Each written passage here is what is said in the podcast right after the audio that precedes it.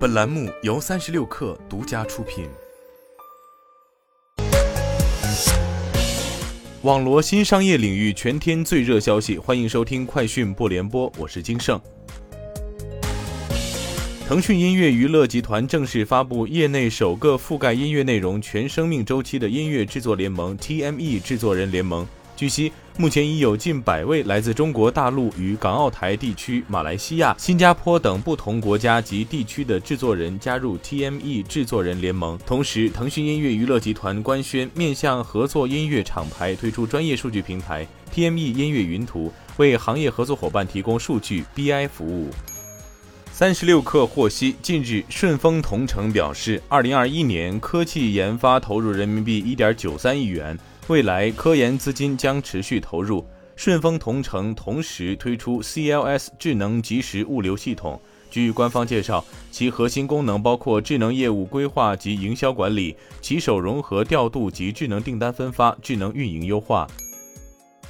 丰田日前发布消息称，将启动根据顾客的驾驶习惯更新汽车功能的实证实验，根据信息通信服务 T Connect 获得油门和刹车信息等，提高私家车的功能。实验对象为已加入 T Connect 并拥有混合动力款 MPV 埃尔法、威尔法的用户。丰田将在七月八号起的两个月内招募一百名用户参加实验。丰田将收集过去的驾驶数据，提供把驾驶特点和个性转化为数据的报告。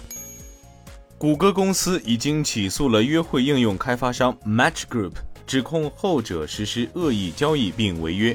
谷歌正向 Match 寻求未指明金额的赔偿金，并请求法院允许公司将 Match 的约会服务永久性从 Google Play 下架。Match 尚未置评。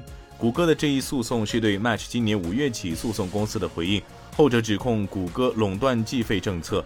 Match 运营者 Tinder 和 Occupied 等约会应用。据报道，当地时间周一，亚马逊表示，该公司正在将其智能购物车扩展到马萨诸塞州的一家全食店。未来几个月，亚马逊将在其他地方门店内推出该技术。这种购物车使用户不再需要排队结账，在物品放入购物车时，它可以对商品进行跟踪和统计。这些购物车建立在亚马逊的 Just Workout 无收银技术之上。该技术首先部署在 Amazon Go 便利店中。欧洲议会和欧盟理事会代表近日达成一致，同意到2024年统一欧盟区域内所有便携式电子设备充电接口为 USB Type-C。记者了解到，截至目前，国内手机厂商推出的主流机型均已切换为 Type-C 接口。欧洲议会公报还指出，对支持快速充电的设备充电速度也要统一。在中国，手机快充技术标准化也在不断推进，多家手机企业、芯片企业共同参与，为后续相关国家标准研制奠定基础。韩国现代汽车集团工会周二表示，该公司计划在韩国建造其首家电动汽车专用工厂，目标是到2025年投产。现代汽车没有立即置评。工会在一份声明中表示，该公司在正在进行的工资谈判中做出了承诺。